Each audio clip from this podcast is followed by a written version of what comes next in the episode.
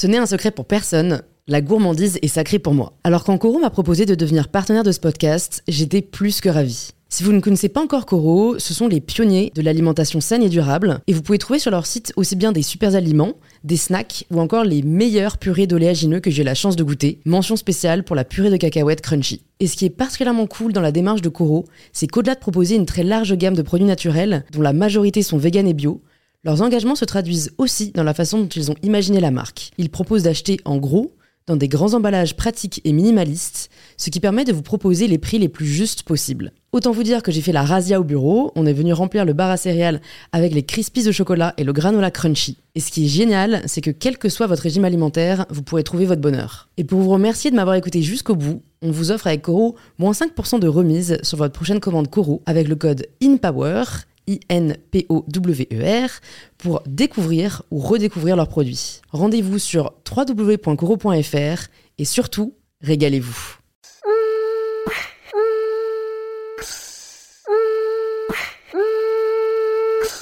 Bonjour à tous et bienvenue sur In Power, le podcast qui vous aide à prendre le pouvoir. On se retrouve cette semaine et en ce début de mois de septembre pour un nouvel épisode, cette fois-ci en présence d'une invitée, car si vous ne le saviez pas encore, j'ai réalisé une série d'épisodes solo au mois d'août où j'ai répondu chaque semaine à vos questions euh, que vous m'aviez posées sur Instagram, sur le compte du podcast InPowerPodcast, que j'ai du coup regroupé sous forme de thématiques. Cette semaine, je suis ravie de vous retrouver avec une amie rencontrée grâce aux réseaux sociaux que vous connaissez peut-être déjà, Léa de la chaîne Je ne suis pas jolie. Dans cet épisode, on échange sur ce qui a poussé Léa à commencer à partager sur les réseaux, comment elle a réussi à grandir avec cette plateforme et ce qui l'a aidé à construire son propre chemin.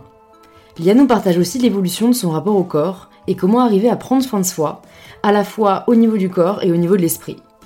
Enfin, on aborde aussi le sujet de l'équilibre et le fait de ne pas avoir peur d'être fidèle à qui on est. Lia nous partage les réalités de sa nouvelle vie de maman et sa vision d'une éducation plus positive.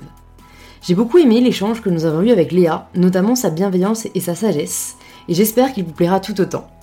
Si c'est le cas, c'est en laissant quelques mots sur Apple Podcast dans la partie avis que vous pouvez nous le faire savoir. Je les lis tous et ça me touche toujours beaucoup. Je remercie cette semaine Optimistique31 qui a laissé le commentaire suivant. Je passe toujours un super moment en t'écoutant et à chaque fois que l'épisode se termine, je suis impatiente de découvrir la suite.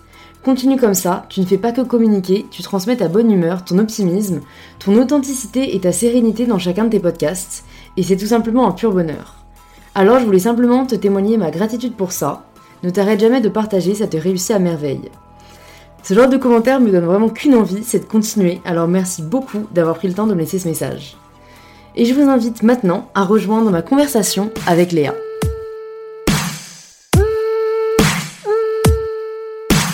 C'est good. Bonjour Léa. Bonjour. Bienvenue sur InPower. Je suis super euh, contente de te recevoir ici. Merci, moi aussi. Euh, ça fait euh, bah, quelques temps que je te suis parce que toi, ça fait quand même pas mal de temps que tu es sur les réseaux. Euh, une pionnière, comme on dit. Je crois que c'est en 2010 que tu as commencé. Ouais, ouais, ouais. Euh, et ben en fait, moi je sais un peu euh, comment tu as commencé et tout, mais pour les personnes qui nous écoutent et qui peut-être ne te connaissent pas encore, déjà est-ce que tu peux pré- te présenter euh, comme tu le souhaites et après nous dire euh, en fait juste pourquoi tu as commencé, quel âge tu avais à l'époque, parce que bah, on a presque le même âge, donc tu étais assez jeune je pense, et, et voilà, nous en dire juste un peu plus sur qui tu es. Alors écoute, moi j'ai commencé, j'avais euh, 14-15 ans, pas tout à fait 15 ans. Et en fait à l'époque ça n'existait pas, enfin ça n'existait pas. Il existait très très peu de, ce qu'on appelait les youtubeuses, parce qu'à l'époque moi j'ai commencé euh, sur YouTube, Instagram ça n'existait pas. Enfin, voilà, c'était vraiment les débuts. Et euh, j'ai commencé parce que j'avais envie de, partager sur certains sujets et en même temps le blogging qui pour le coup existait déjà ben, me semblait pas, enfin je me sentais pas de me lancer à l'écrit en fait. J'étais Ouais. beaucoup plus à l'aise à l'oral et média vidéo, j'adorais ça. Ma maman en fait pendant des années euh, m'a filmé en long, en large, en travers. Elle avait toujours une caméra au bras, toutes les réunions de famille, tout le temps, tout le temps. Il y a des kilomètres de films. Et du coup je sais pas si ça m'a habituée à ce média-là, mais ça a été beaucoup plus naturel pour moi et du coup euh, je me suis dit bah, tiens pourquoi pas? J'ai- J'ai commencé comme ça. J'avais pas les mêmes centres d'intérêt que mes copines, tu vois. Je, J'étais vraiment euh, pas à part, mais j'étais un peu la maman du groupe quoi. Moi j'étais celle qui sortait pas, je fumais pas, je buvais pas, je n'étais pas du tout intéressée par les garçons de mon âge. Donc on était dans un gros groupe de copines, chacune avait sa personnalité, mais du coup euh, bon, c'était mon petit truc à moi. Ouais. Donc voilà, j'ai commencé à, à cet âge-là et aujourd'hui, ben, aujourd'hui j'ai 23 ans, c'est mon métier à plein temps. Euh, j'ai, euh, j'ai plein de projets autour de tout ça, j'ai développé un, un e-shop voilà, de création française. J'ai toujours mes réseaux qui, qui fonctionnent et qui, qui n'abordent plus les mêmes sujets que quand j'avais 14 ans. mais qui sont toujours bien actifs. Et puis voilà plein d'autres projets à côté. Mais oui il s'est passé beaucoup de choses pendant toutes ces années je pense qu'à l'époque où j'ai commencé jamais j'aurais cru que voilà ça deviendrait ce que c'est devenu. Comment est-ce que tu te définis quand on te demande ce que tu fais? Est-ce que tu arrives à trouver un terme? Maintenant un peu plus, et je crois que c'est de plus en plus connu quand même. Euh, au, début, euh, au début, je travaillais dans la communication. C'était le truc, euh, je suis dans la communication. Tu vois, c'était vraiment le truc global quand j'avais pas envie d'expliquer. De, Après, maintenant, j'aime bien dire que je suis créatrice de contenu, mais aussi que je suis chef d'entreprise, parce que c'est vraiment ce que je suis. je suis chef de plusieurs entreprises. Voilà, j'ai des personnes dans mon équipe, j'ai plusieurs salariés, j'ai des projets, parce que j'ai aussi ouvert récemment mon agence de conseil en communication. Donc, je touche vraiment à tout, donc je peux, je veux plus me limiter à simplement dire euh, je suis youtubeuse parce que YouTube c'est qu'une infime partie de ce que je fais. Ouais. Mais voilà, si j'ai envie de rentrer un peu plus dans le vif du sujet, je commence par dire que je suis créatrice de contenu sur le web. Ouais. Euh, c'est assez large pour englober toute mon activité. Ouais.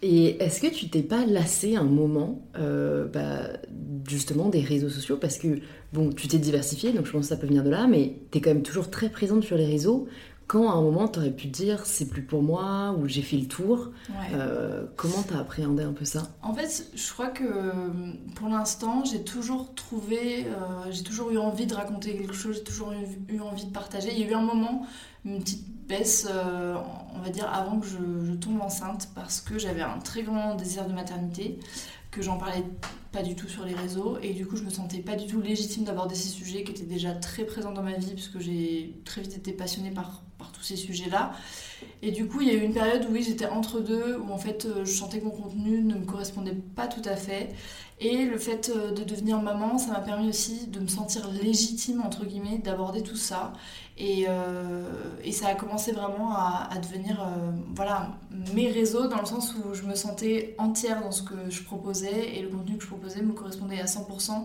Et j'étais tellement bien dans ma peau à ce moment-là, tellement bien dans mon corps. Voilà, il y avait quelque chose de, beaucoup plus simple, de beaucoup plus vrai. Et oui, on va dire que le virage entre les deux a été un petit peu compliqué. Mais sinon, j'ai toujours trouvé que c'était enrichissant pour moi de, partager sur les réseaux cet échange, etc. Et je pense que vraiment, je me suis toujours dit en tout cas que le jour où ça serait plus le cas, ce serait, enfin, ce serait tu te forcerais pas, quoi. Ouais. et tu dis que du coup, tu étais arrivé à un stade où tu étais vraiment très bien dans ta peau. Est-ce que ça a toujours été le cas ou est-ce que ça a été un chemin et qu'est-ce qui t'a aidé euh, à y arriver? J'ai pas été, j'ai pas toujours été bien dans ma peau, mais j'ai toujours. En fait, je me suis rendu compte plus tard que je n'étais pas bien dans ma peau. C'est assez euh, marrant. J'ai réalisé ça il y a quelques temps. J'ai fait alors une vidéo où je disais. Bah, euh, le titre c'était J'ai toujours été grosse. Et en fait, c'était vraiment cette idée de dire. quand je regardais des photos de moi plus jeune, aujourd'hui, avec mon œil d'aujourd'hui, je me disais, mais en fait, tu étais très bien dans ta peau et t'étais absolument pas en surpoids. Enfin, je veux dire, au niveau santé, tout allait bien. Mais pourtant, à l'époque, tu te disais absolument pas ça quand tu te regardais dans le miroir. Et, euh, mais je me souviens pas avoir été dans un mal-être. Euh, j'étais très grande en fait. J'ai très vite été très grande, très formée. Euh, en 6 je faisais 1m75. J'ai été réglée en CM1. Enfin, j'ai vraiment. Ah ouais. j'étais très vite formée. Du coup, euh, je me souviens que mon, proviseur euh, de l'époque, euh, qui était nouveau, venait me serrer la main dans la cour en me disant mais Pourquoi vous n'êtes pas dans la salle des profs Et je lui dis Mais je suis en quatrième en fait. donc, le truc, tu t'es trompée. voilà, c'est. je suis ton élève. il était un peu mal, mais moi aussi. Mais voilà, j'ai toujours eu ce, truc-là en fait assez ambivalent où en plus mes parents m'ont toujours considéré comme pas comme un adulte mais m'ont toujours intégré à leur conversation il n'y avait jamais de sujet tabou à table j'ai vraiment été considérée, surtout par ma mère, comme son égale, entre guillemets. Du coup, j'ai une... j'ai été mature très vite par rapport à mon groupe de copines. Et j'avais le corps qui allait avec. Donc j'étais très grande, mais je mettais des talons. Parce qu'en fait, euh, il y avait une phrase que mon grand-père m'avait dit qui, qui restait, qui disait bah, quand tu as des, des différences, mets-les encore plus en avant pour que, en fait, euh, personne te, te fasse chier dessus, quoi, hein, clairement. Et comme j'étais grande, ben, je voulais pas qu'on m'attaque sur ça, donc je mettais des talons pour dire ben, j'assume d'être grande en fait. Mais c'est génial, je trouve que c'est une super bonne approche parce que c'est un autre sujet, mais j'ai reçu euh, là, euh, il y, a, y, a quelques jours, euh, deux femmes lesbiennes et qui en fait bah, expliquaient que dans leur entourage, parfois c'était compliqué parce que c'est les gens qui vont créer un malaise quand il n'y en a pas. Et en fait, elles ont réalisé que euh, en fait, c'est juste toi, la façon dont tu vas l'aborder, qui va déterminer le comportement de l'autre. Et je trouve, en fait, c'est pareil avec toute différence entre guillemets, c'est que si toi, tu agis comme si c'était totalement normal, et donc que tu dis, euh, ben euh, oui, c'est ma copine, voilà, ça fait 5 ans qu'on est ensemble, ou que toi, tu mets des talons, ben l'autre en fait va déteindre là-dessus et va, et va considérer ça normal vu que toi-même tu, tu l'assumes il n'y a aucun problème. Alors que si au contraire tu essaies de te faire plus petite euh, si euh, tu, tu, réponds à moitié sur ta différence et ben en fait la personne va, va tiquer et va encore plus euh, se focaliser dessus. Alors qu'en fait je pense que c'est important pour les personnes qui nous écoutent de se rendre compte si eux-mêmes ont un complexe ou quelque chose qui est difficile à vivre dans, dans, dans leur vie. Si vous, vous, vous agissez comme si c'était totalement normal même si parfois au début il faut un peu fake it until you make it en fait, au final, comme votre entourage va, va calquer un peu votre attitude dessus, vous-même, vous allez finir par l'adopter et je trouve que ça aide beaucoup. quoi. Ça fait un effet miroir en fait. Et euh, c'est ça pour, euh, pour beaucoup de choses. Comme tu dis, je suis, je suis complètement d'accord et c'est un truc qui m'a vachement aidé dans, la vie de, justement miser à fond sur. Euh, soit mes, mes, mes, points forts, soit justement bah, assumer les différences et finalement ça aide les autres mais ça t'aide aussi.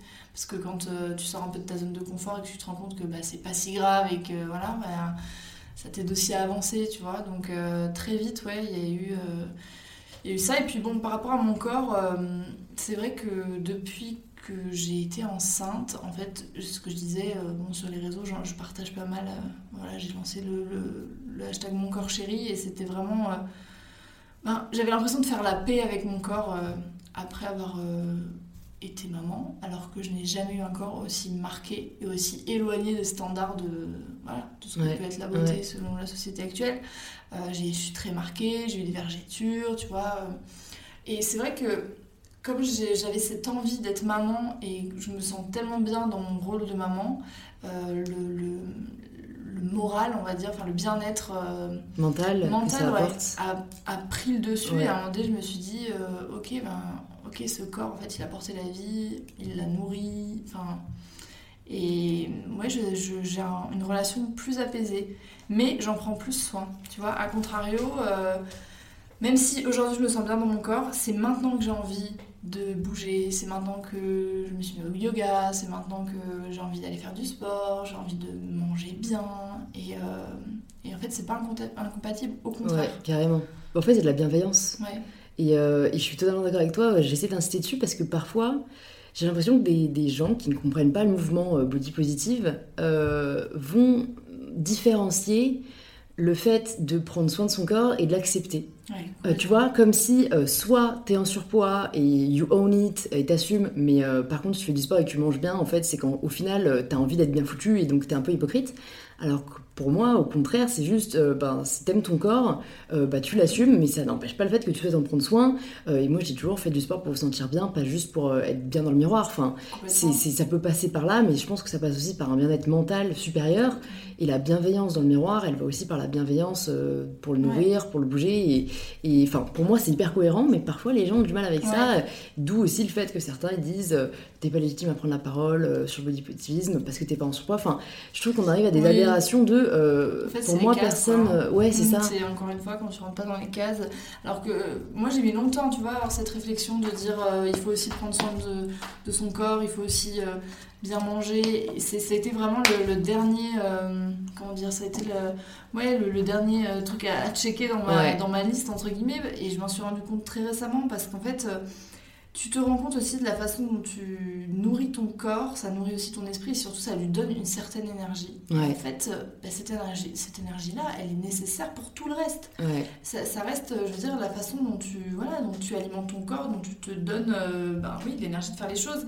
Et, c'est hyper important, c'est pas du tout incompatible. Et je pense oui qu'on est dans, on est je trouve dans une période assez ambivalente entre euh, le côté justement, tu vois, hyper body positive où je trouve malheureusement parfois c'est un peu récupéré au niveau marketing. Ou genre, euh, moi je sais quand j'avais posté mes articles body positive sur mon corps chéri, etc. Le lendemain j'avais euh, trois mails de crème anti-vergéture. C'est super ce que vous avez fait, mais nous on a un super produit. moi ça me révolte. En fait. Enfin, l'idée c'est ah pas ça. mais les gens qui me contactent et qui me ce genre de trucs ou des, ou des programmes minceurs ou quoi, je suis là, mais avez-vous regardé mon profil Juste, enfin, il y a une non-considération de ton message. Et ouais, moi j'appelle ça du body washing en fait. en fait, comme dans tout mouvement, des gens essayent de le récupérer à leur avantage. Et écoute, moi je suis pour que tout le monde, enfin, qu'on en parle le plus possible, mais pas que ce soit détourné à des fins euh, euh, qui, en fait, sonnent faux très rapidement quoi. Oui, complètement. Je, je, pensais pas aborder le sujet maintenant, mais en fait, j'ai envie de rebondir euh, là sur ce qu'on parle de nourrir son corps, son, mm. son bien-être et tout, parce que je me dis, enfin, j'imagine que pendant la grossesse, ça a dû être quand même un sujet. Enfin, personnellement, moi, euh, j'ai cette espèce de fantasme de la grossesse où je vais essayer de faire tout bien pour que mon bébé soit le meilleure énergie possible. Et je me demande comment aborder ça sans en tourner un peu en une obsession parce que mm.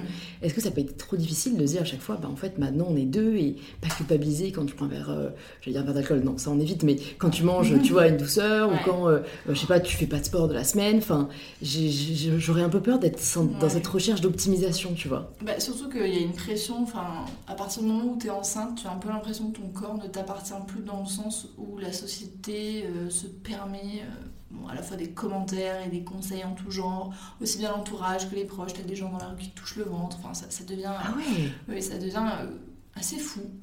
Euh, comme si en fait tu n'étais plus qu'une enveloppe euh, charnelle, alors que non, pas du tout. Ouais, tu restes toi. Voilà, c'est en fait, je ne viens pas te toucher les seins, tu ne viens pas me toucher mon ventre, hein, mais c'est bon. Après, parfois c'est un peu générationnel. Moi, ça m'était arrivé avec une, une petite mamie dans un tramway genre les deux mains posées et non en fait. en plus, t'es en protection. Enfin, moi, je me souviens avoir été vachement en protection par rapport à ça.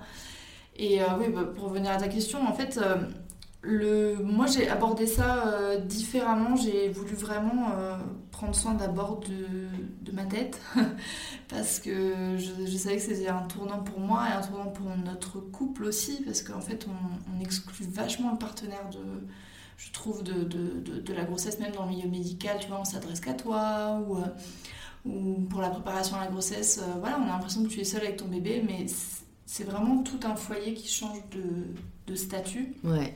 Et, euh, et on a commencé à se poser des questions ensemble, et c'est lui qui, c'est mon mari qui cuisine beaucoup, Samuel il cuisine beaucoup à la maison, c'est lui qui fait les repas et tout, donc il avait à cœur aussi de prendre soin de nous, c'était sa façon aussi de, participer.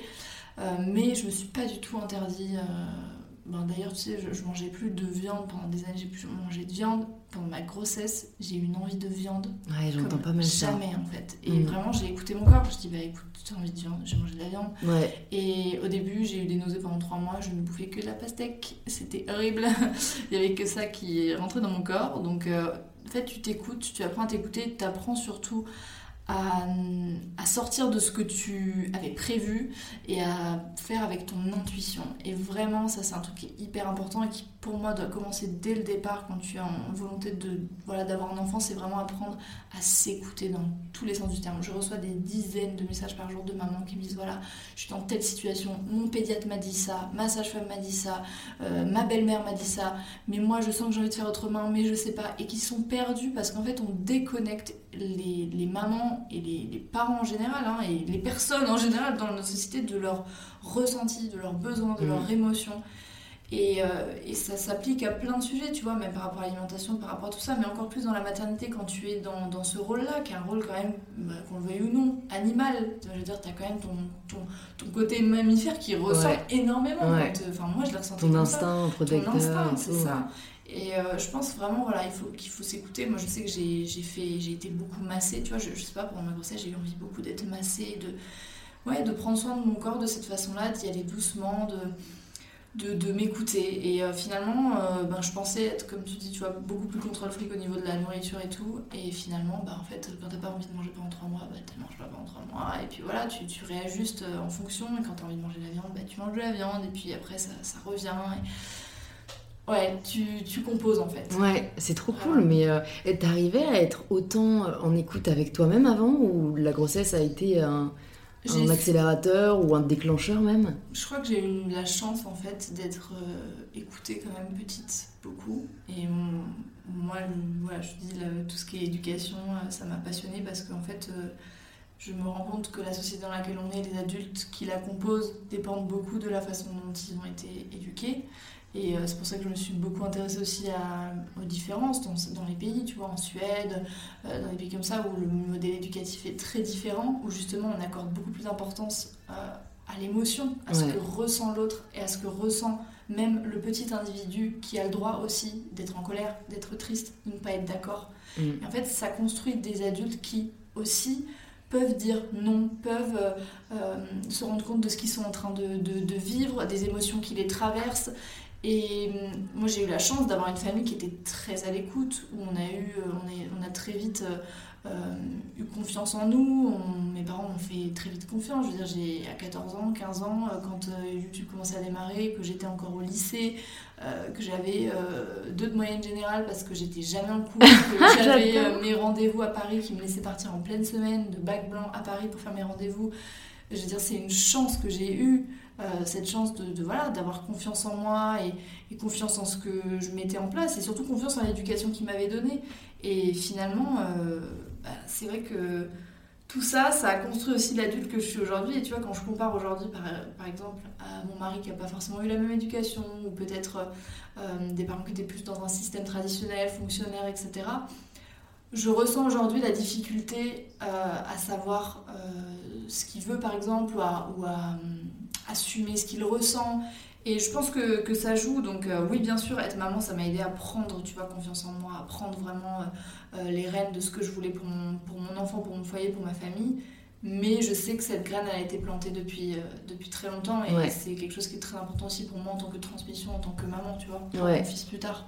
C'est bien intéressant parce que je trouve, ça rejoint un peu ce qu'on disait au début de l'épisode, mais euh, tu vois, je pense que de l'extérieur, des gens pourraient se dire c'est dingue, Léa, 23 ans, bah, tout ce qu'elle a accompli, elle a déjà un foyer, elle a déjà une maman. Et, et tu vois, une question qui m'était venue, c'est est-ce que t'as pas l'impression parfois d'avoir euh, grandi trop vite ou mm. d'avoir enfin d'avoir manqué des choses dans ton enfance ton adolescence mais à t'écouter en fait j'ai même plus besoin de la poser parce qu'on sent juste que non et qu'en fait il y a je pense beaucoup euh, d'idées reçues ou, de schémas quoi qu'on va essayer de mm. poser sur les gens euh, telle personne grandit trop vite telle personne est restée enfant trop longtemps mais en fait non on est tous différents et je pense que ben tu t'es juste écouté au final et je pense pas que tu auras dans 10 ans l'impression que tu es passé à côté de quelque chose au contraire tu avais juste envie de faire tout ce que tu as fait et, tu t'es écouté quoi. En fait, euh, c'est une question qui revient beaucoup.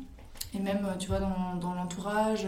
Alors, mes amis, pas trop, parce que j'ai un cercle d'amis qui est là depuis tellement longtemps qu'elles savent que j'ai toujours eu ça en moi, en fait. Mm. Et, euh, et ça, enfin, je n'ai jamais ressenti ce truc-là de grandir trop vite. Parce que, comme tu dis, je me suis écoutée. Et surtout, même à l'adolescence, j'ai eu un entourage suffisamment bienveillant pour me laisser être qui j'avais envie d'être. Et ça, c'est mm. hyper important dans les amitiés de, de, choisir des personnes, enfin de choisir, de, en tout cas de, s'entourer de personnes et de, d'écarter de, sa vie des personnes qui vous mettent dans un chemin dans lequel vous n'avez pas choisi, dans lequel vous n'êtes pas. Et moi, ben, j'étais celle qui buvait pas, j'étais celle qui fumait pas, mais jamais mes copines euh, m'ont dit Ah là là, mais t'es super chiante, t'es hyper ennuyeuse, parce que mm. tu vois pas, parce que t'es. Bah non, en fait, j'ai accepté ça parce que c'était pas mon truc et ça voulait pas dire qu'on partageait rien ensemble. Simplement, bah, c'était ma façon à moi de vivre mon adolescente. Elles ont eu euh, d'autres euh, voilà, d'autres moyens de la vivre. Et, euh, et, finalement, quand on regarde aujourd'hui, c'est vrai que toutes mes copines, moi, elles sont encore en coloc, elles sont encore une vie étudiante. Mais ça, ça n'empêche rien, en fait, et je me sens pas écartée parce que socialement, en fait, notre relation, elle elle est juste différente, mais euh, elle n'est pas moins bien. Elle est simplement, elle, remplit autre chose que quand euh, ben, mes copines se voient entre elles en, en festival euh, d'électro jusqu'à 4h du mat, et voilà, et elles s'éclatent, et tant mieux, mais juste, je sais que c'est pas mon truc, et, et tant qu'en fait c'est ok pour toi, et c'est ok pour les autres, le reste, tu t'en fous. Quoi. Carrément. et est-ce que tu arrives à gérer ben, tous ces aspects de ta vie? Parce que, ben, en plus, il faut un peu que se remplir, j'ai l'impression. Euh, est-ce qu'il euh, y a peut-être un truc avec lequel tu as un peu plus de mal? Ou si tu pas de mal, comment tu as réussi à trouver cet équilibre euh, Parce qu'il y a beaucoup, beaucoup de casquettes, quoi? Ouais, c'est vrai que là, en plus, ben, ça ne fait que augmenter bah pour mon plus grand bonheur, parce que voilà, ça, ça me plaît beaucoup, tous ces projets-là. Il y a eu une période où j'ai eu un vrai passage à vide de ok, je n'arrive pas tout à gérer, je manque de temps. Ça a été très rapide. Parce que plus ben, j'avance dans la vie, plus j'arrive à... Tu vois, je, je, je, visualise ça comme euh, je suis face à l'océan, il y a une énorme vague que je vois arriver au loin, je sais qu'elle va t'exploser, m'exploser, mais j'ai le choix de faire demi-tour et de courir en fait. Et vraiment, j'ai vu ça comme ça il y a quelques temps, il y a quelques mois, et euh, j'ai réagi très vite. Il y a un livre qui m'a énormément aidé, qui est très connu, hein, c'est le livre de Miracle Morning, qui est en fait un livre qui parle d'une, comment on peut appeler ça, de, de développement personnel, mais sous l'angle de se dire on se plaint tout le temps de ne pas avoir du temps pour soi, créons-nous du temps pour nous. Et c'était exactement ce dont j'avais besoin à ce moment-là. Et à partir du moment où j'ai écouté ce livre, parce que j'avais pas le temps de le lire, du coup je l'ai écouté entre mes voyages en train, etc. Bah, ça m'a permis d'ouvrir les yeux sur plusieurs choses qui se sont positionnées dans ma vie. Tu vois, le soir même, euh, j'ai rencontré euh, euh, Fabrice Midal, qui est un auteur qui a écrit Foutez-vous la paix, qui est un livre que, que j'aime beaucoup sur la méditation, mais complètement, et sur le bien-être en général, mais complètement dédramatisé et, pas du tout intellectualisé comme on le fait aujourd'hui, où euh, on est là, oh là, la méditation, il faut être une yogi confirmée, il euh, faut être vraiment, tu vois, ne plus, ne plus arriver à ne plus penser. C'est pas du tout là-dedans, c'est juste, voilà, bah, comme, le nom, enfin, comme le nom du livre l'indique, foutez-vous la paix.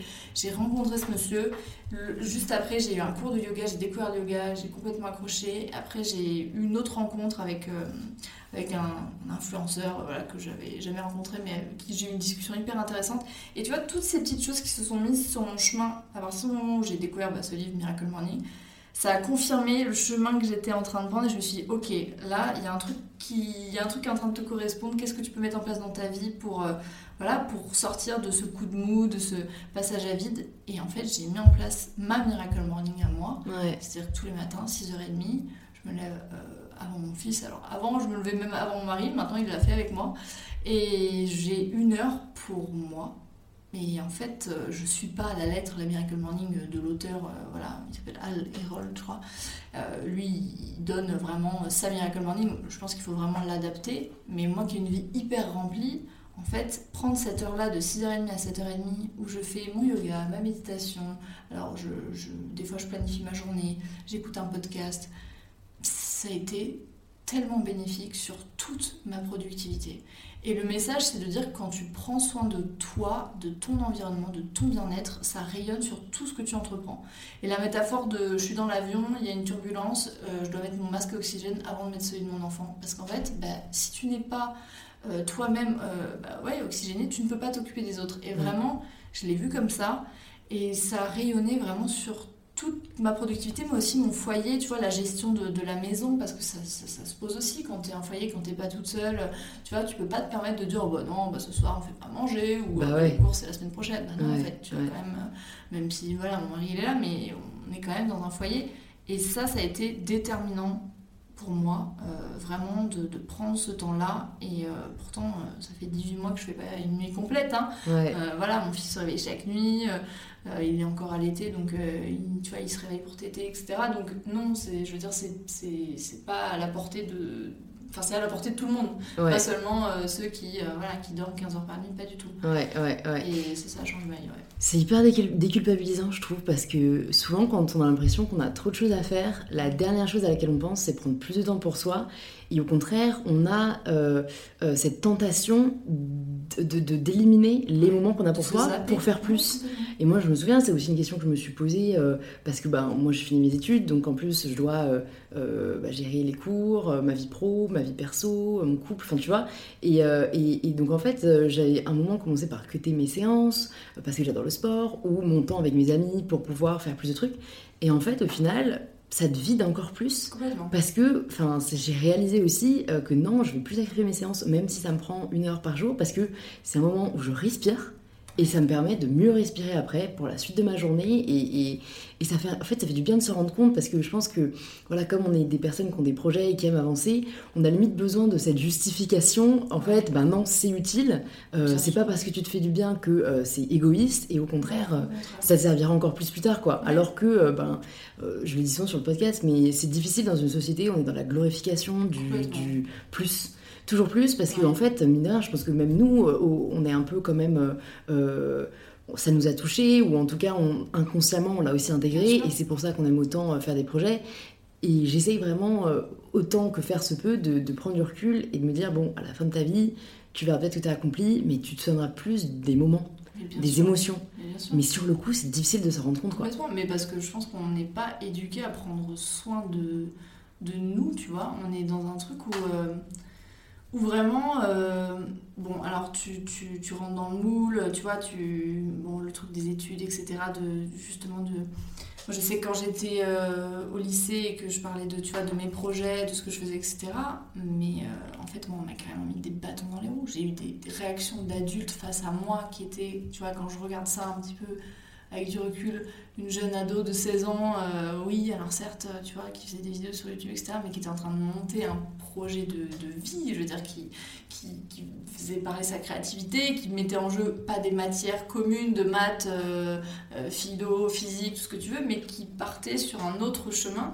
Et en fait, très peu de personnes euh, m'ont encouragé là-dedans, et, euh, notamment ben, les gens qui partageaient beaucoup de mes heures, c'est-à-dire mes profs.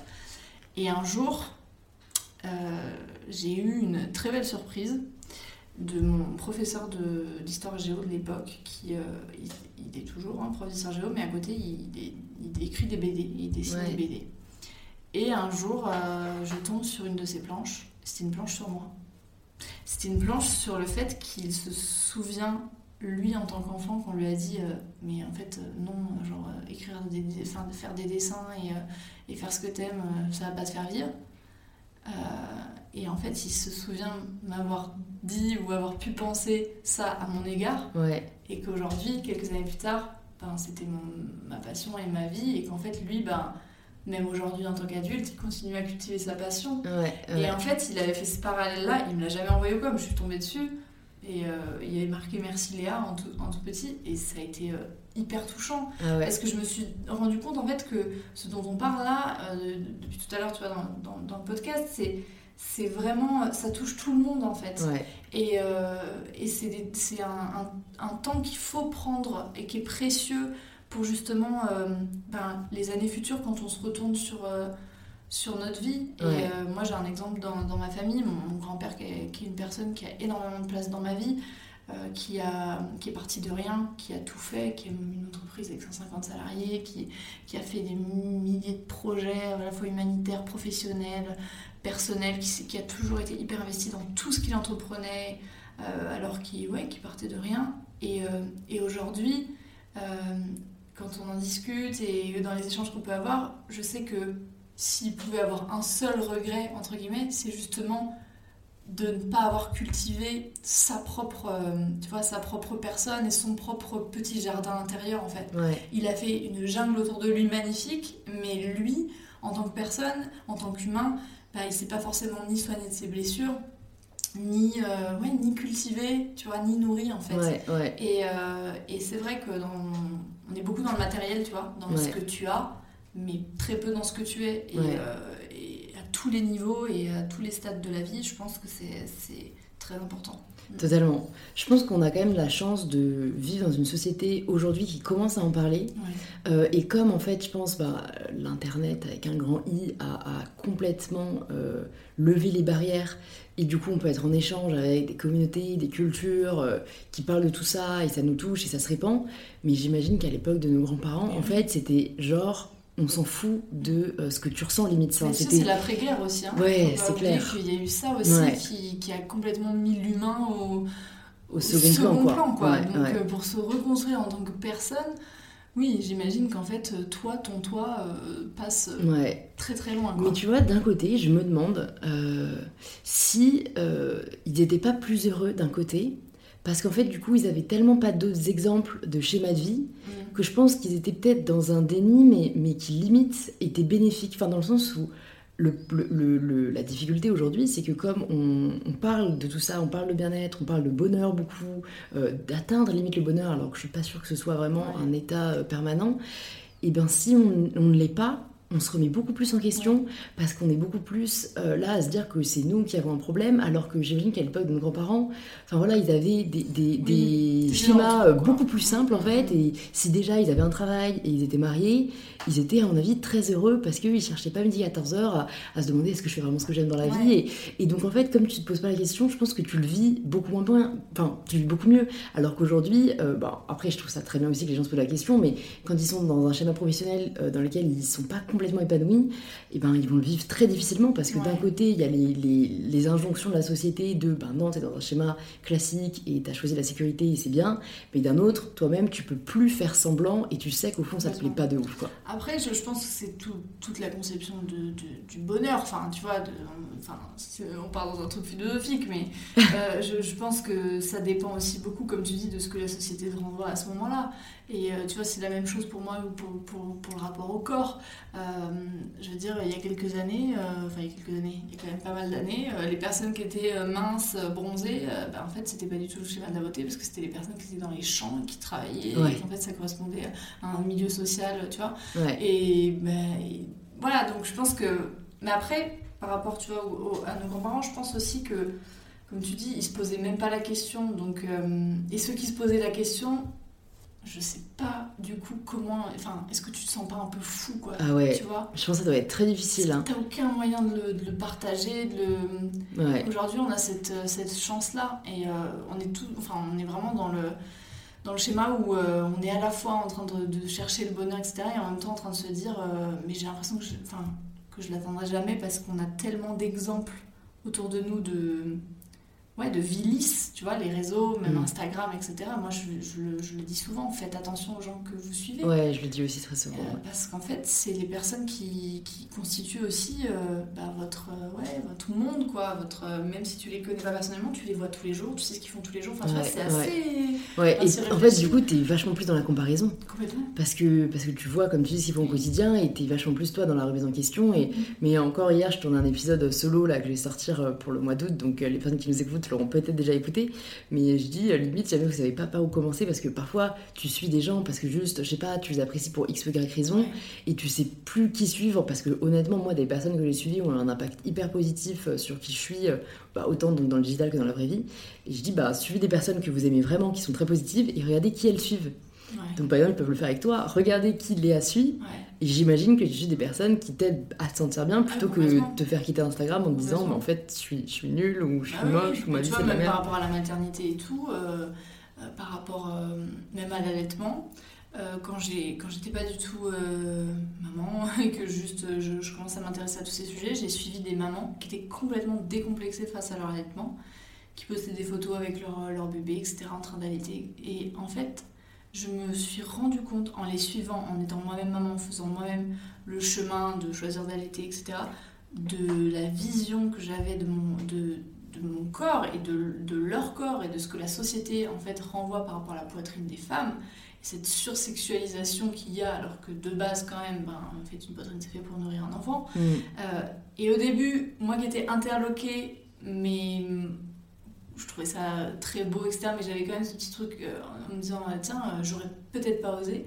Aujourd'hui, j'adore voir passer ces photos et, et, tu vois, je, je sais que j'en prends aussi et voilà, que j'en ai déjà posté et, que c'est beaucoup plus naturel pour moi. Et je me dis, voilà, ça, ça a été un impact positif pour moi parce que ça a déconstruit un schéma que je pouvais avoir de dire, euh, ah ouais, quand même, tu vois, quelle est la place de l'allaitement dans la société Est-ce que c'est pas et puis en fait, euh, bah non, aujourd'hui, euh, mon, avis, il, est, a complètement évolué. Mais euh, tout ça pour dire que l'impact de ce que tu vois tous les jours. Ouais. Euh, totalement changer ta, vision des choses. Mais oui, ta vision des choses. Je suis totalement d'accord. Si tu suis des personnes qui sont assumées, décomplexées, toi-même, tu vas même plus être dans le jugement et tu vas trouver ça totalement normal. Alors que si tu suis des personnes qui, au contraire, bah, sont bah, très manichéennes ou, ne montrent qu'une réalité, toi-même, ça va te rendre un peu plus fermé d'esprit. Alors que j'ose espérer qu'on aspire à, plutôt être ouvert d'esprit. et euh, bah, tu parles d'éducation, il y a quand même donc, euh, un autre sujet que je voulais aborder parce que euh, bon, moi je suis pas maman, donc même si j'ai aussi conscience de l'éducation que j'ai envie de donner à, mes enfants, j'ai lu pas mal de fois, toi à la fois sur ce que tu partageais ou ce que les gens partageaient de tes interviews, etc., que bah, donc tu avais une vision. Différente de l'éducation, ou en tout cas euh, une certaine vision, et que tu as pu être critiqué pour ça. Bon, ce qui moi me paraît absolument incroyable, parce que je sais pas, j'ai toujours détesté les personnes qui se permettent de dire comment tu dois éduquer tes enfants. Euh, c'est, je comprends pas. Euh, mais comment est-ce que toi tu l'as vécu, et comment même tu as construit cette vision de l'éducation Parce que pareil, un, travers dans lequel on peut tomber, et peut-être les futurs mamans qui nous écoutent sont, c'est d'avoir peur de mal faire. Et je pense qu'il y a beaucoup, en fait, il faut dire, il y a comme dans tout, il n'y a pas une seule façon de faire. Euh, et je pense que c'est de toute façon une courbe d'apprentissage sans fin. Euh, comment est-ce que toi tu l'as abordé? C'est marrant parce qu'on en parlait hier avec mon mari et on se disait on a tellement encore de chemin à faire. Et quand je reçois des messages de personnes qui me demandent qu'est-ce que je dois faire, tu vois, comme si j'étais genre la référence, pas du tout en fait. Moi, je me suis intéressée à ce sujet parce que depuis toute petite, l'injustice, ça me, ça me, ça me meurtrit. Enfin, je, suis, je suis meurtrie quand je vois des situations d'injustice, de violence, et surtout envers les enfants, en fait. Vraiment, il y a, y a ce truc-là que je trouve très injuste.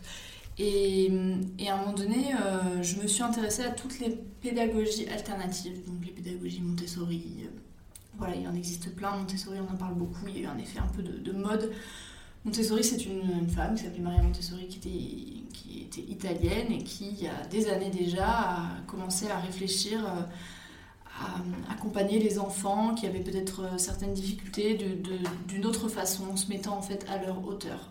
Et ça m'a tout de suite parlé parce que, euh, oui, j'ai toujours eu ce, ce, truc de me dire, mais il y a parfois beaucoup d'irrespect en fait envers les enfants. Les enfants sont souvent vus comme des petits tyrans, comme des petits monstres, comme des petits diables. Et on le dit souvent. Oh là là, en ah, rigolant, en plus. En rigolant. Et on fait des choses avec les enfants qu'on n'accepterait jamais de la part d'un adulte. Jamais.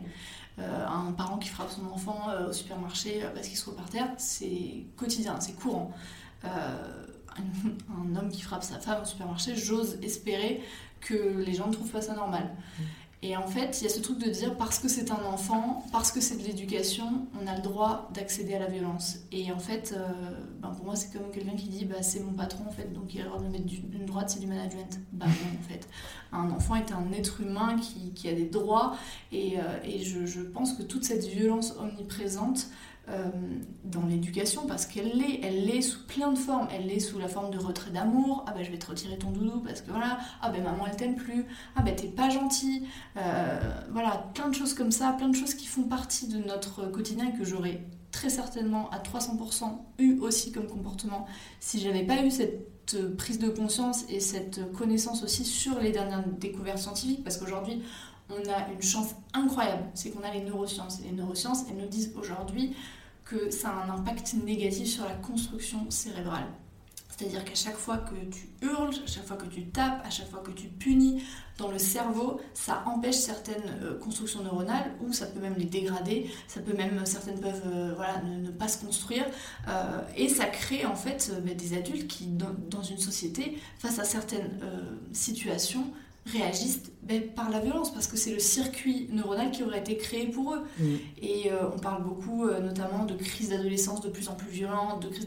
mais parce qu'en fait la crise d'adolescence c'est quoi? Ben, C'est quand l'effet de pouvoir s'inverse et que l'adolescent peut répondre à son parent là où il ne pouvait pas le faire quand il était euh, petit enfant.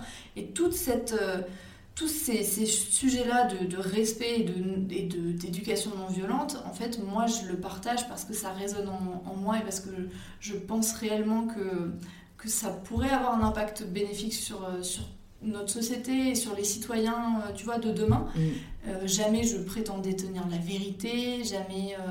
parce que, comme je te dis, nous, chaque jour, avec mon mari, on on se dit qu'on a du chemin à faire et ça nous arrive bien sûr de se dire bah non là je suis pas d'accord avec la façon dont tu as, réagi euh, de, dire là je suis pas en capacité de, gérer la situation je vais avoir des comportements qui vont pas être ok avec ce qu'on veut donc je passe le relais.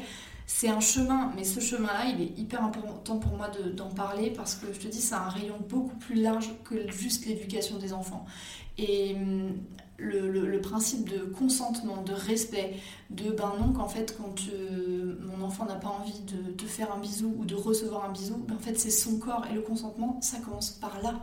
Ça commence par accepter que ton enfant est un individu et que oui, bah, des fois, mon fils, il fait 40 euh, degrés, il a envie de mettre un pull et ben il met un pull et puis quand il sort et qu'il a chaud, ben, il demande à enlever son pull. Et c'est la reconnexion à ce que à tes besoins en fait, à ce que tu ressens.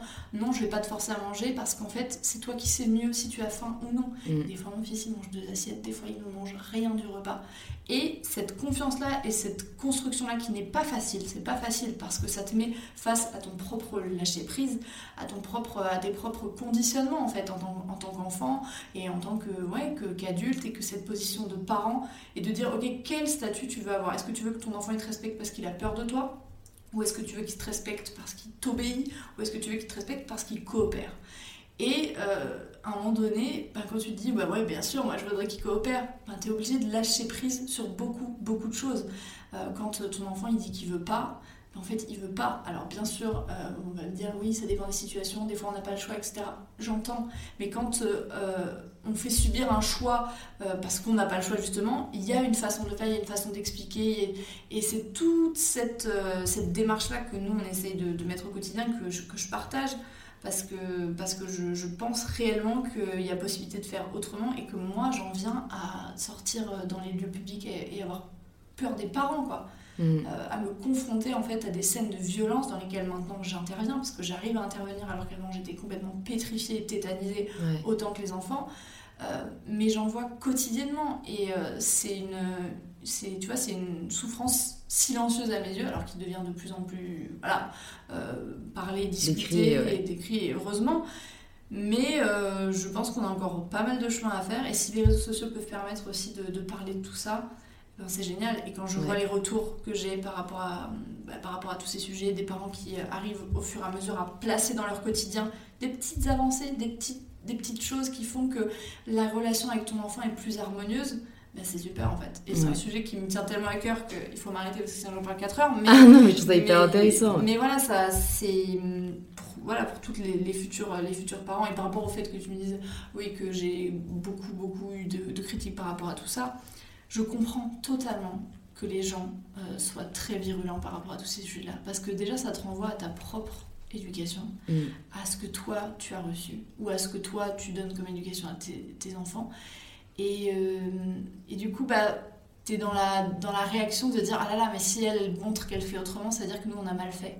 C'est ça en fait. ça remet en question une personne et ils se sentent attaqués alors que. Alors que pas, du tout. Moi je te partage ce qui résonne en moi. Si ça résonne en toi et que tu as envie de l'appliquer entre guillemets ou en tout cas de, faire l'initiative de, de, de ouais, d'y réfléchir, de mener une réflexion, c'est super. Si c'est pas le cas, mais libre à toi de, passer ton chemin. Et moi je ne suis pas des parents qui ont une éducation à l'opposé de ce que je souhaite pour mes enfants. Parce que en fait ça ne fait éveiller en moi que des choses qui qui sont négatives. Mm. Et euh, bah, nourrissez-vous du positif, quoi. c'est génial. Non, mais en plus, je trouve ça très euh, mature et honorable de ta part euh, parce que souvent, en plus, quand c'est positif, moi, j'ai le type de personnalité où quand j'ai l'impression d'avoir découvert quelque chose de vraiment positif qui pourrait bénéficier aux autres, j'ai envie de convertir tout le monde, tu vois. Et toi, tu as cette maturité de prendre du recul et de dire, bah non, en fait, c'est un choix chacun et si telle personne veut éduquer ses ces enfants d'une manière totalement différente, ben, je respecte et c'est très fort. Quand tu interviens, par exemple, tu vois, là, euh, on était à la montagne, on était à un parc d'acrobranche et euh, il y avait une petite qui devait avoir 3 ans qui était complètement tétanisée dans un parcours. Et là, elle pleurait, elle pleurait. Et euh, donc moi, je m'approche et je lui dis Ça va, tu as besoin d'aide, tu as besoin de quelque chose. Moi, je peux pas laisser, en fait, tu vois. Un enfant sans défense. enfin, et je, la mère était à côté. Bon, et du coup, voyant que j'interviens auprès de sa fille, elle, vient et elle lui dit Oh, arrête ton cinéma, c'est bon. Et euh, en fait, j'arrive, je dis Mais peut-être qu'elle a vraiment peur, en fait. Et elle me regarde, en fait, elle attendait pas à ce que peut-être j'engage la, la, conversation. Ça n'avait rien de malveillant de ma part, c'était juste bah, peut-être que vous le voyez pas sous cet angle-là, mais peut-être qu'en mm. fait votre fille là, elle a vraiment peur. Et du coup, je sais pas si ça a des avancer des choses, j'ai pas du tout la prétention de dire que ça lui a changé quelque chose dans sa vie ou dans sa façon de fonctionner, mais juste, bah, elle a porté une autre attention à sa fille, qui s'est sentie compris, qui, a réussi à redescendre du parcours et qui avait vraiment peur, qui a fait un câlin à sa maman, et voilà. Mais parfois, quand euh, tu as ce genre de, de, réflexion auprès d'autres, euh, tu vois, tu, des fois je me suis dit, ouais, mais en fait, tu sens, enfin, t'es pas forcément légitime à le faire? Et après, je me dis, ben, si c'était un autre adulte qui était en détresse, j'interviendrais en fait. Donc, pourquoi ne pas le faire? Je veux dire, ce que je dis souvent, c'est que ton enfant, c'est pas ton sac à main, c'est pas ta table, c'est pas ta chaise en fait, ça ne t'appartient pas. Je veux dire, toi, en tant que parent, tu, es un, tu accompagnes, bien sûr, tu transmets les valeurs qui te tiennent à cœur, bien sûr, tu as ton propre mode d'éducatif, ton propre mode de pensée, mais sous prétexte que c'est ton enfant, tu n'as pas tous les droits en fait. Et, euh, et, ça, petit à petit, c'est reconnu. Il y a une loi qui vient de passer là justement sur les violences éducatives ordinaires qui dit et qui est lue maintenant à chaque mariage en mairie que tu ne peux pas, enfin que tu dois élever et éduquer ton enfant sans violence ni psychologique ni, euh, physique. Euh, alors qu'avant c'était pas le cas. Tu vois J'en ai eu des fessées. Hein. oui, mais j'en ai eu aussi. Et quand aujourd'hui j'en discute avec mes parents, ils me disent Bah ouais, mais on en a donné parce que nous aussi on avait reçu. Ouais, Et ouais. c'est schéma très répétitif, mais au moins toi t'as pris, le... enfin, Si t'as pris le parti de chaîne. remettre en question, quoi.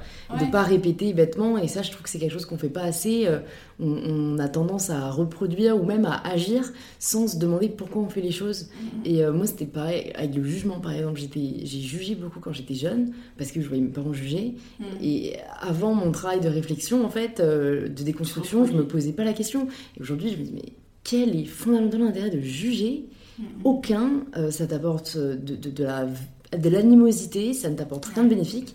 J'ai arrêté de juger et du coup, en plus, euh, par conséquent, j'ai arrêté de me juger aussi, ce qui est hyper libérateur.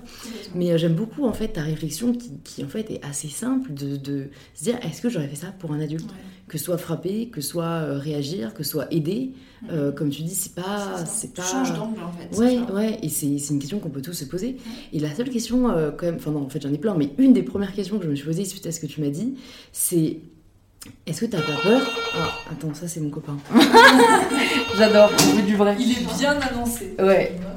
Je disais, euh, une des premières questions euh, suite à ce que tu viens de raconter qui m'est venue à l'esprit, c'est est-ce que t'as pas peur que euh, à l'école, en fait, ils, ils- du coup, ils soient perdus vu que malheureusement, les profs, ils sont Ouais. pas du tout dans la logique bienveillante que tu es en train de mettre en place euh, dans ton éducation. Alors nous, on a pris une décision avec euh, mon mari, donc qui a arrêté ses études de médecine, c'est que pour l'instant, on est parti sur une instruction en famille, parce Ouais. qu'on a très envie de voyager Ouais, et qu'on a très envie, euh, en tout cas pendant les premières années, de mener cette instruction euh, entre nous pour lui permettre en fait euh, ben, une plus grande liberté euh, et puis surtout voilà une, autre un autre rapport qui est le voyage les, les différentes cultures etc donc pour l'instant on a choisi de faire l'instruction en famille donc l'école viendra plus tard on ne sait pas encore quand on ne sait pas encore combien de temps est-ce qu'on a envie de mettre ça en place euh, mais je pense, et ça, ça revient beaucoup dans les questions, de dire oh là là, mais euh, si ton enfant vit genre dans un monde de bisounours, ça va quand ils vont être confrontés à la vie réelle. Et en fait, moi j'ai une vision complètement différente des choses, c'est de dire, moi mon enfant, je lui, apporte des outils et euh, un environnement suffisamment sécure et bienveillant pour qu'il ouais, se, se développe, entre guillemets, comme un adulte serein, confiant, heureux et même un jeune enfant et même un jeune adolescent. Et, euh, et j'ose espérer que dans certaines situations euh, bah, plus violentes, euh, déjà il sera en capacité d'exprimer ce qu'il ressent à ce moment-là, d'accepter qu'il traverse des émotions, tu vois, qu'il- que ça le rend en colère, que ça le rend triste, qu'il y ait ce dialogue entre nous et qui- qu'on cherche ensemble et, ou qu'il trouve par lui-même les ressources pour faire face à tout ça.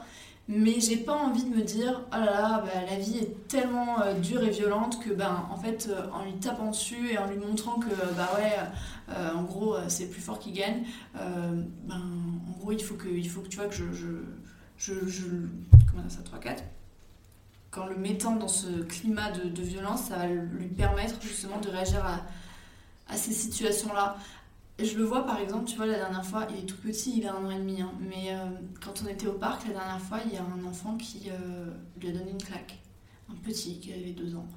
Euh, pour aucune raison, comme Ouais. ça, vraiment, tac. Et il a, été, il a eu un moment de, de stop, parce qu'il a jamais, jamais, jamais eu ça. ouais. Il lui a fait un bisou. Oh, Et C'est un je sais si pas beau si c'était conscient ou pas, mais deux secondes après, j'ai vu la mère lui, lui donner euh, une fessée à, l'enfant qui, qui venait de taper mon, mon Ouais. petit garçon. ouais. Et en fait, ça veut pas dire que tous les enfants qui tapent pour se défisser, pas du tout. Il faut le dire, jusqu'à un certain âge, le fait de taper est un comportement qui est tout à fait normal. Ça veut pas dire qu'il est acceptable, c'est-à-dire qu'il est normal Ouais. parce qu'ils peuvent pas faire autrement, parce que le- la maturité cérébrale ne permet pas d'exprimer les choses autrement, et que voilà, nous aussi, des fois, euh, Gaspard, il a eu des gestes qui peuvent sembler à des tapes, ou qui peuvent euh, voilà, être violents, et dans ces cas-là, on redirige en disant, ben non, avec les mains, on fait des caresses, avec les mains, on fait des chatouilles, voilà. Bref, Ouais. petit aparté, mais pour, pour pas non plus ranger les, les enfants dans des cases, genre tu tapes, t'as été tapé, mais ce schéma et ce à quoi j'ai assisté était tellement révélateur de notre euh, façon de penser qu'avec mon mari on s'est regardé en se disant ok bon ben peut-être que c'est la bonne voie peut-être que ben un jour euh, il, il se sera pas tu vois aussi bienveillant et peut-être que lui aussi répondra par une tape. C'est pas grave.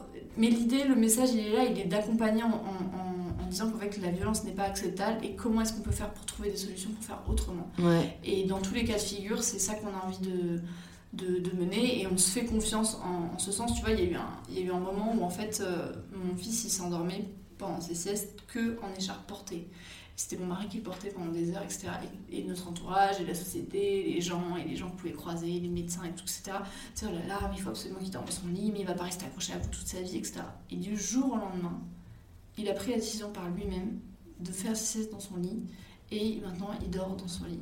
Alors que avant, ça avait jamais été le cas. Et en fait, j'ai dit à mon mari, je suis soulagée en fait. Parce que même quand tu es dans tes convictions, que tu es dans ton truc en train de te dire ouais, on est sur le bon chemin, quand tu as autour de toi des gens qui te, font la- qui te mettent la pression, tu es quand même en droit de douter. Et même si tu te le dis pas forcément, même dans ton couple, Ouais. tu as quand même ce truc de te dire Ça ouais, peur attends, toi, Est-ce que, oui, vraiment ça va se passer? Que... Et en fait, quand, on lui a fait confiance et que finalement il y a eu cette nouvelle acquisition là, que ça s'est fait tellement simplement, je me suis dit ok, mais je suis très contente que ça se soit passé comme ça. Ouais. Et peut-être que bah, mon enfant plus tard il n'aura pas les mêmes problèmes que moi par exemple par rapport au sommeil. Mm. J'ai eu besoin pendant des années de dormir la porte ouverte, avec une lumière, avec euh, du mal à dormir chez les autres, avec... euh, Voilà. Et finalement, bah, petit à petit, tu, tu, tu prends confiance comme tu peux. Ouais, ouais, euh, c'est des belles preuves euh, de, ouais, que tu viens de nous témoigner. Et, et je me demande, vu que tu viens de, bah, de parler donc de la décision de faire l'instruction en famille, que je trouve génial, puisqu'encore une fois, juste vous, vous partez pas dans un schéma très traditionnel sans remettre en question vous vraiment ce que vous avez envie pour votre enfant. Euh, et vous avez parlé de voyage. Et ça, ça me pose juste la question en fait par rapport à, à toi, à ton mari et aussi à votre vie bah, d'entrepreneur. Comment est-ce que vous voyez ça? Est-ce que euh, vous souhaitez à ce moment-là euh, vraiment avoir une équipe qui sera à distance et vous continuerez à travailler? Ou est-ce que vous voyez euh, les voyages comme juste, je sais pas, une expérience? Je sais qu'il y a des familles qui décident de faire des tours du monde avec leurs enfants. Enfin, j'entends des histoires assez incroyables. Et du coup, bon, bah, comme vous êtes quand même entrepreneur, la question se pose pour vous, quoi. Bah, c'est vrai que je pense pas qu'on puisse arrêter, enfin que moi que je puisse arrêter une, une activité. Je, je- j'aime tellement ce que je fais, j'aime tellement avoir l'esprit occupé. Enfin, je pense que tu sais ce que c'est quand on Ouais. est dans le truc. C'est très difficile de mettre pause. Et tu vois, même pendant les vacances et tout, moi, bout d'une semaine, j'ai qu'une envie, c'est de retourner bosser. en C'est exactement ce que je disais à mon copain quand on est revenu du Mexique. J'étais là, oh, je suis, j'ai hâte de revenir, de brainstormer. Et les, les gens, des fois, te prennent un peu pour une folle, mais mais il y a ce truc-là de quand tu kiffes, en fait, bah, tous les matins, tu te lèves, t'es heureux de faire ce que tu fais, et même ça veut pas dire que c'est moins dur, ça veut pas dire que tu y passes moins d'heures, au Mm. contraire. Mais il y a ce truc-là de voilà d'avoir envie de, de continuer. Donc je pense pas qu'on arrêterait. Après, je pense que ça peut être intéressant aussi de partager euh, euh, tout ça. Et bon, alors moi, Samuel, mon mari, il était pas du tout, du tout là-dedans, hein, pas du tout dans les réseaux, il y connaît rien du tout, enfin il y connaissait rien du tout. Et là, depuis peu, il s'est dit, bah tiens, pourquoi pas partager aussi sur ce sujet-là. Et en fait, il a eu envie de partager sa décision, lui, de devenir père au foyer. Ouais, Euh, parce que finalement, c'était tellement à l'opposé de l'image de ce qu'on avait de, de lui, même dans la famille, etc. Il était quand même en études de médecine, entré en quatrième année, tout ça. Mm.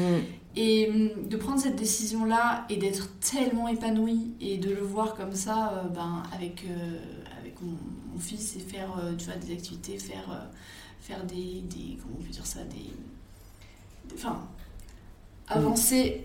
trois, quatre, Faire des projets qui, qui lui ressemblent et qui s'éloignent complètement de, de la vie dans laquelle il était destiné. Mm.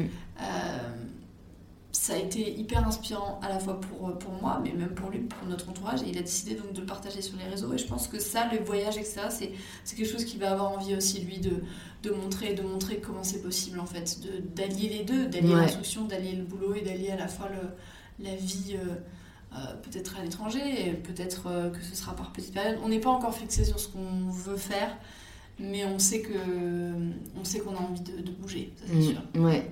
C'est trop cool, mais en fait, j'aime beaucoup le message que vous partagez parce que non seulement, vous, enfin là, tu nous dis qu'il n'y a pas une seule façon de faire, mais surtout que ça n'arrive pas qu'à une certaine, enfin, qu'à une seule personne. Parce que beaucoup de gens, je pense, qui nous écoutent, euh, on a vraiment tendance en France à penser que ça arrive aux autres, mais pas à nous. Ouais. Ou ouais, ce serait cool de vivre de sa passion, mais, mais non, il y a la réalité. Mais non, enfin, en vous créez votre réalité et le thème de ce podcast, c'est prendre le pouvoir de sa vie. Et je pense que c'est, enfin, le message le plus important à faire passer, c'est que c'est pas réservé aux autres. Et ça sera peut-être difficile, on dit pas le contraire, mais si vous le voulez assez, vous y arriverez et, et vous le montrez vraiment très bien quoi. Complètement. Et euh, il y a des messages tu vois, que je reçois de euh, oui, euh, mais comment vous, com- comment appliquer, alors moi j'aime pas trop ce mot parce qu'on n'applique rien du tout, mais en gros comment être dans une éducation comme ça, non violente, tout ça, quand on a des horaires de bureau et que je dis mais en fait déjà rien n'est incompatible. Et puis en plus tu as les choix aussi de t'entourer de personnes qui partagent tes valeurs.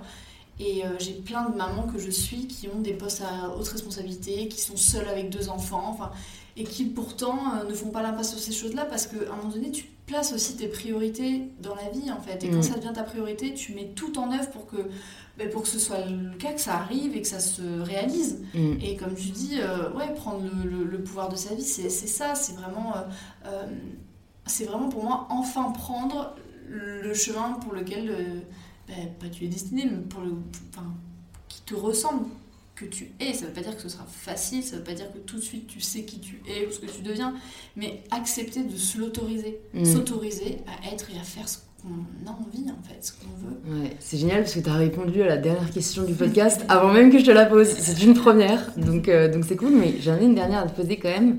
Euh, J'ai envie, envie de te demander si euh, tu devais écrire. Euh, une seule chose une seule pensée sur une feuille. Imaginons que euh, tu dois quitter euh, tout le monde, ta famille, tes amis. pour une autre vie, mais tu dois laisser ben, un peu une guideline à ton enfant. Qu'est-ce que tu lui dirais?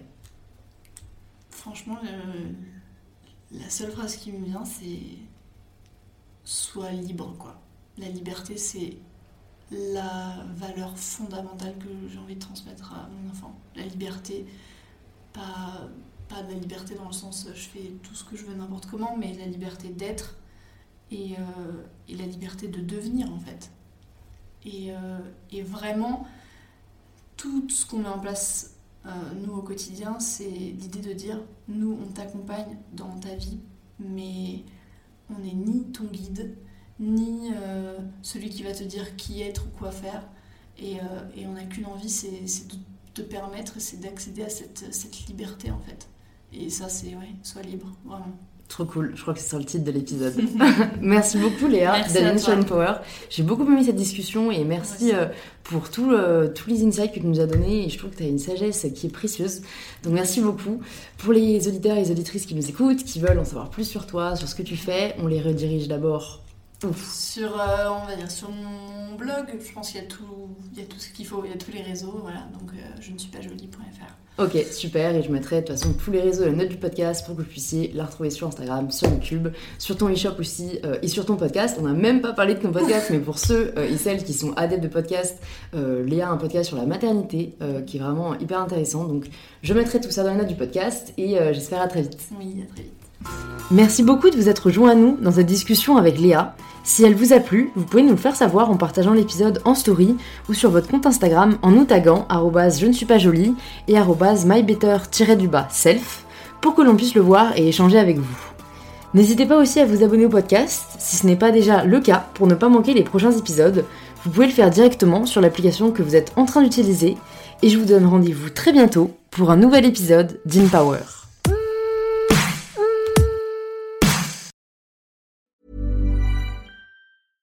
Selling a little or a lot? Shopify helps you do your thing however you cha-ching. Shopify is the global commerce platform that helps you sell at every stage of your business. From the launch your online shop stage to the first real life store stage, all the way to the did we just hit a million orders stage. Shopify is there to help you grow. Shopify helps you turn browsers into buyers with the internet's best converting checkout. 36% better on average compared to other leading commerce platforms because businesses that grow grow with Shopify. Get a $1 per month trial period at shopify.com/work. shopify.com/work.